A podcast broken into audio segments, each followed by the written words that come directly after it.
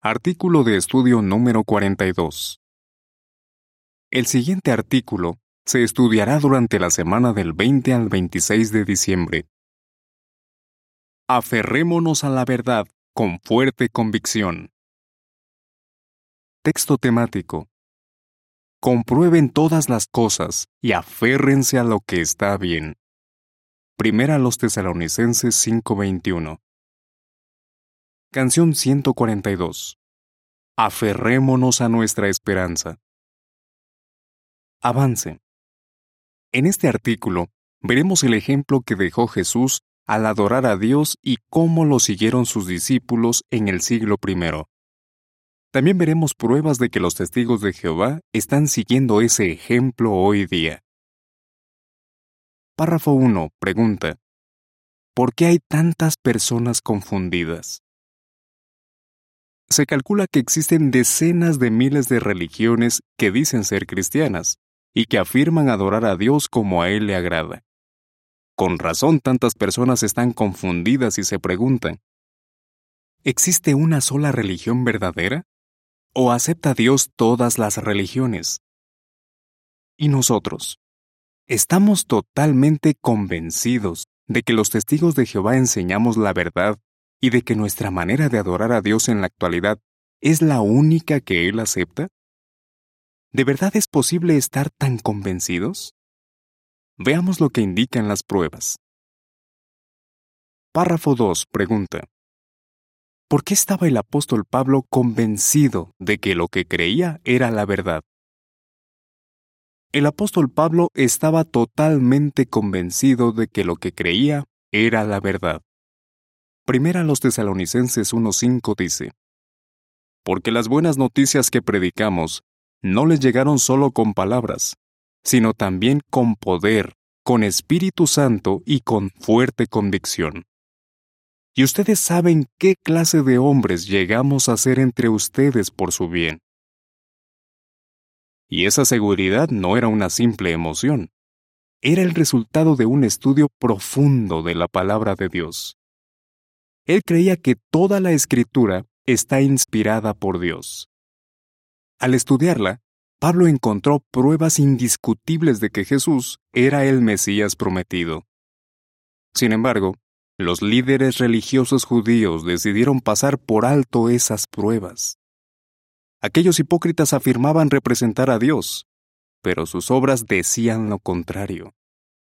En contraste, Pablo no eligió en qué partes de la palabra de Dios quería creer y en cuáles no. Estaba dispuesto a enseñar y aplicar toda la voluntad de Dios. Párrafo 3. Pregunta. Para estar convencidos de que tenemos la verdad, ¿necesitamos saber las respuestas a todas nuestras preguntas? Hay quienes opinan que la religión verdadera debería poder responder todas las preguntas incluso aquellas que no se responden específicamente en la Biblia. ¿Es realista esperar eso? Veamos el ejemplo de Pablo. Es cierto que él les dijo a los cristianos, comprueben todas las cosas, pero también reconoció que había muchas cosas que él no comprendía. Él explicó que tenemos un conocimiento incompleto y que vemos imágenes borrosas en un espejo de metal. Primera a los tesalonicenses 5:21 y primera a los Corintios 13, 9 y 12. Pablo no lo sabía todo, y nosotros tampoco. Pero él comprendía las enseñanzas básicas sobre Jehová. Tenía suficiente conocimiento para estar convencido de que tenía la verdad. La siguiente es información suplementaria. Las obras y los pensamientos de Jehová son más de los que podemos contar. Para estar totalmente convencidos de que tenemos la verdad, ¿es imprescindible saber ahora las respuestas a todas nuestras preguntas? ¿O ser capaces de responder a cualquier pregunta que nos hagan? No. Como muestran los siguientes textos bíblicos, nunca llegaremos a saberlo todo sobre las obras y los pensamientos de Jehová. Seguiremos aprendiendo de nuestro Dios por toda la eternidad. Mientras tanto, Lo que Jehová nos ha enseñado sobre Él y sobre su propósito es suficiente para que tengamos una fe fuerte en Él y para que les expliquemos a otros las enseñanzas básicas de la Biblia. Salmo 45 Cuántas cosas has hecho, oh Jehová mi Dios. Son muchas tus obras maravillosas y tus pensamientos a nuestro favor. Nadie puede compararse contigo. Si tratara de narrarlos y hablar de ellos, serían demasiados, más de los que puedo contar. Eclesiastés 3:11 Él lo ha hecho todo hermoso a su debido tiempo. Hasta ha puesto la eternidad en el corazón de ellos. Con todo, la humanidad nunca comprenderá totalmente las obras que el Dios verdadero ha hecho. Isaías 55:9 Tal como los cielos están por encima de la tierra, así mis caminos están por encima de los caminos de ustedes, y mis pensamientos de los pensamientos de ustedes. Romanos 11:33 Oh, qué profundas son las riquezas, la sabiduría y el conocimiento de Dios. Qué inexplicables son sus juicios e inexplorables sus caminos. De vuelta al artículo. Párrafo 4. Pregunta. ¿Cómo podemos fortalecer nuestra convicción de que hemos encontrado la verdad? ¿Y qué veremos en este artículo? ¿Cómo podemos fortalecer nuestra convicción de que hemos encontrado la verdad? Una forma es comparando la manera de adorar a Dios que enseñó Jesús con la manera en que lo adoramos los testigos de Jehová hoy día. En este artículo, veremos que los cristianos verdaderos, 1. rechazan la idolatría. 2. respetan el nombre de Jehová. 3. aman la verdad. Y 4 sienten amor intenso unos por otros. Rechazamos la idolatría. Párrafo 5 pregunta. ¿Qué ejemplo dio Jesús al adorar a Dios y cómo podemos seguirlo? Como Jesús amaba muchísimo a Jehová, lo adoró únicamente a Él, tanto cuando estaba en el cielo como cuando estuvo en la tierra. Y les enseñó a sus discípulos a hacer lo mismo. Ni él ni sus discípulos fieles usaron jamás imágenes en su adoración. Como Dios es un espíritu, nada de lo que el hombre haga para representarlo podrá nunca acercarse a su incomparable gloria. ¿Y qué hay de hacer imágenes de los llamados santos y rezarles? En el segundo de los diez mandamientos, Jehová dijo, no te hagas ninguna imagen tallada ni nada que tenga forma de algo que esté arriba en los cielos, abajo en la tierra o debajo en las aguas. No te inclines ante esas cosas. Éxodo 20, 4 y 5. Para quienes desean agradar a Dios, estas palabras no dejan lugar a dudas. Párrafo 6. Pregunta. ¿Qué ejemplo siguen hoy día los testigos de Jehová? Los historiadores reconocen que los cristianos del siglo I solo adoraban a Dios. Por ejemplo, un libro sobre la historia del cristianismo dice que los primeros cristianos se habrían horrorizado ante la simple idea de colocar imágenes en sus lugares de adoración. History of the Christian Church. Hoy día, los testigos de Jehová seguimos el ejemplo de los cristianos del siglo I. No oramos a imágenes de santos o a ángeles, ni siquiera le oramos a Jesús. Y tampoco realizamos actos de adoración a símbolos del Estado, como saludar la bandera u otros. Pase lo que pase, estamos decididos a obedecer estas palabras de Jesús. Adora a Jehová tu Dios. Mateo 4:10 Párrafo 7 pregunta. ¿Qué claras diferencias existen entre los testigos de Jehová y otras religiones? Hoy día, muchas personas siguen con entusiasmo a líderes religiosos muy populares, hasta el punto de que casi los idolatran. Abarrotan sus iglesias, compran sus libros y donan muchísimo dinero para apoyarlos. Algunos se creen todo lo que les dicen ni viendo a Jesús en persona se emocionarían tanto. En cambio, los verdaderos siervos de Jehová no seguimos a ningún líder humano. Aunque respetamos a los que nos dirigen, nos guiamos por esta clara enseñanza de Jesús. Ustedes son todos hermanos. Mateo 23, 8 a 10. No convertimos en ídolos a los hombres, sean líderes religiosos o gobernantes políticos, y no apoyamos sus causas, sino que permanecemos neutrales y separados del mundo. En todos estos campos somos muy diferentes de muchos grupos que afirman ser cristianos. Respetamos el nombre de Jehová. Párrafo 8 pregunta. ¿Cómo sabemos que Jehová quiere que glorifiquemos su nombre y se lo demos a conocer a todo el mundo? En cierta ocasión, Jesús oró, Padre, glorifica tu nombre. Jehová mismo le respondió con una atronadora voz desde el cielo, prometiéndole que glorificaría su nombre. Juan 12:28 A lo largo de su ministerio, Jesús le dio gloria al nombre de su Padre. Así que es lógico esperar que los cristianos verdaderos se sientan orgullosos de usar el nombre de Dios y de dárselo a conocer a otros. Párrafo 9. Pregunta. ¿Cómo demostraron los cristianos del siglo I que respetaban el nombre de Dios? En el siglo I, poco después de que se formara la congregación cristiana, Jehová dirigió su atención a las naciones para sacar de entre ellas un pueblo para su nombre. Hechos 15:14 Aquellos cristianos estaban orgullosos de usar el nombre de Dios y de dárselo a conocer a otros usaron el nombre divino abiertamente en su ministerio y al escribir los libros de la Biblia. Así demostraron que eran un pueblo para el nombre de Dios. La nota a pie de página dice, Vea el recuadro, ¿empleaban los primeros cristianos el nombre de Dios? De la Atalaya del primero de julio de 2010, página 6. Fin de la nota. Párrafo 10. Pregunta. ¿Qué pruebas hay de que los testigos de Jehová son un pueblo para el nombre de Dios?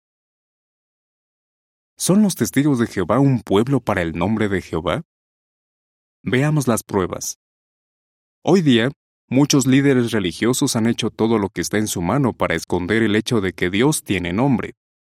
Lo han eliminado de sus traducciones de la Biblia y en algunos casos han prohibido usarlo en sus servicios religiosos.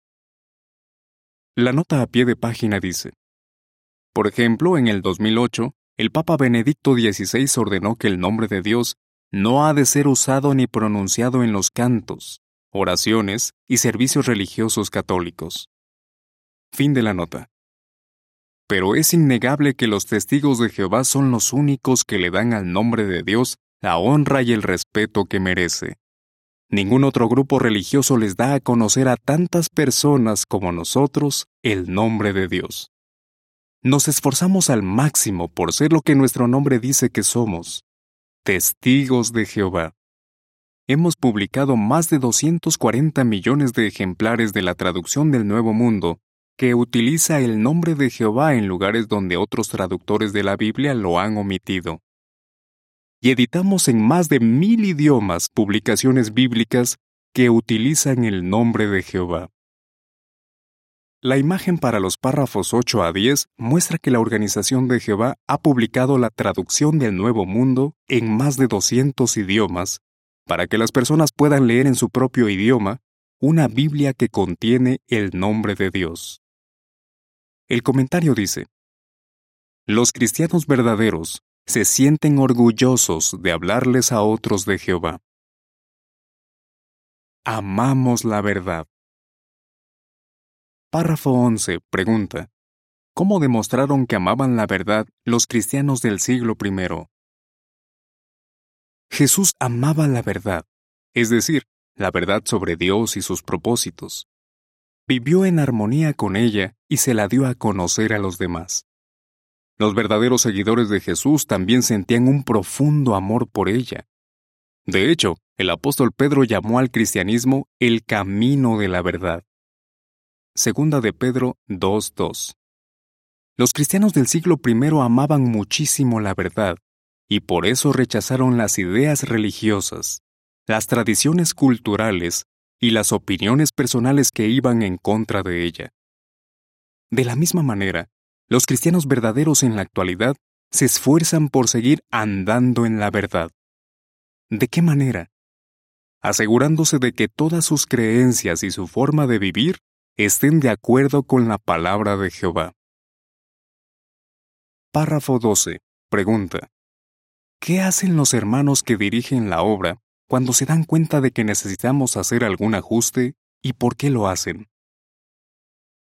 Los testigos de Jehová no afirman tener un conocimiento absolutamente perfecto de la Biblia. A veces han cometido errores en su manera de explicar alguna enseñanza bíblica o de organizar la congregación. Pero esto no debería sorprendernos, pues las escrituras dejan claro que el pueblo de Dios iría comprendiendo la verdad cada vez mejor con el paso del tiempo. Colosenses 1, 9 y 10. Jehová va revelando la verdad poco a poco.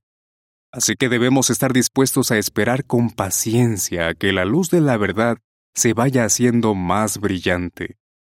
Cuando los hermanos que dirigen la obra se dan cuenta de que necesitamos hacer algún ajuste en nuestra manera de entender o hacer algo, no dudan en cambiar lo que sea necesario.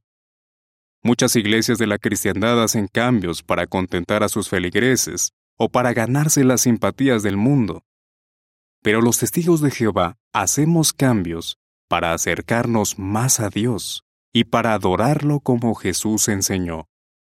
Cuando hacemos un cambio, no es porque queramos adaptarnos a las ideas u opiniones que estén de moda, sino porque hemos llegado a entender mejor lo que dice la Biblia. Amamos la verdad sentimos amor intenso unos por otros. Párrafo 13 pregunta, ¿cuál es la cualidad más importante de los cristianos verdaderos y cómo la demuestran los testigos de Jehová en nuestros días? A los cristianos del siglo I se los conocía por muchas cualidades, pero la más importante era el amor. Jesús dijo, De este modo todos sabrán que ustedes son mis discípulos, si se tienen amor unos a otros. Juan 13, 34 y 35. En nuestros días, los testigos de Jehová disfrutan de amor y unidad en todo el mundo. A diferencia de las demás religiones, formamos una auténtica familia que supera todas las barreras sociales, raciales y nacionales. Y vemos ese amor en acción en nuestras reuniones y asambleas. Esto nos hace estar todavía más convencidos de que somos los únicos que adoramos a Jehová como Él desea. Párrafo 14. Pregunta. Según Colosenses 3, 12 a 14, ¿cuál es una manera importante de demostrar amor intenso unos por otros? La Biblia dice en 1 de Pedro 4:8, sientan amor intenso unos por otros. Una manera de demostrar ese amor es perdonándonos y soportándonos unos a otros por nuestras imperfecciones. También buscamos oportunidades de ser generosos y hospitalarios con todos los hermanos, hasta con los que tal vez nos hayan ofendido. Colosenses 3:12 a 14 dice, Por lo tanto, como escogidos de Dios, santos y amados, vístanse de tierna compasión, bondad, humildad, apacibilidad y paciencia. Sigan soportándose unos a otros y perdonándose con generosidad, incluso si alguno tiene una razón para quejarse de otro. Jehová los perdonó con generosidad a ustedes, así que hagan ustedes igual. Pero además de todo esto, vístanse de amor, porque es un lazo de unión perfecto. Sin duda, este amor es la mayor prueba de que somos cristianos verdaderos. Una sola fe. Párrafo 15. Pregunta. ¿De qué otras maneras seguimos el modelo de la congregación cristiana del siglo I? Hay otras facetas de nuestra adoración en las que también seguimos el modelo de la congregación cristiana del siglo I. Por ejemplo, la estructura de nuestra organización, lo que incluye a los superintendentes viajantes, los ancianos y los siervos ministeriales, imita el modelo establecido por los apóstoles en el siglo I. Y lo mismo puede decirse de nuestra opinión sobre el sexo y el matrimonio, nuestro respeto a la santidad de la sangre, y nuestro deseo de proteger a la congregación de quienes cometen pecados graves y no se arrepienten. Párrafo 16. Pregunta. ¿Qué nos enseña Efesios 4, 4 a 6? Jesús dijo que muchos afirmarían ser discípulos suyos, pero que no todos lo serían realmente. Mateo 7, 21 a 23. Y la palabra de Dios también profetizó que, en los últimos días, muchos solo aparentarían tener devoción a Dios. Segunda a Timoteo 3, 1 y 5. Pero la Biblia deja claro que hay una sola fe que tiene la aprobación de Dios. Efesios 4, 4 a 6 dice, Hay un solo cuerpo y un solo espíritu, así como hay una sola esperanza a la que han sido llamados. Hay un solo Señor, una sola fe y un solo bautismo. Hay un solo Dios y Padre de todos, que está sobre todos y actúa por medio de todos y en todos. Párrafo 17. Pregunta. ¿Quiénes siguen el ejemplo de Jesús y practican la única religión verdadera hoy día? Entonces, ¿quiénes practican hoy día la única religión verdadera? Tras analizar las pruebas y fijarnos en el ejemplo que dejó Jesús y que siguieron los cristianos del siglo I, la respuesta está clara. Los testigos de Jehová. Formar parte del pueblo de Dios y conocer la verdad sobre Jehová y sus propósitos es sin duda un gran privilegio. Por lo tanto, sigamos aferrándonos a la verdad con fuerte convicción. ¿Cómo demostramos los testigos de Jehová que hacemos estas cosas? Que solo adoramos a Jehová y que respetamos su nombre. Que amamos la verdad que sentimos amor intenso unos por otros. Canción 3. Tú me das fuerza, confianza y valor. Fin del artículo.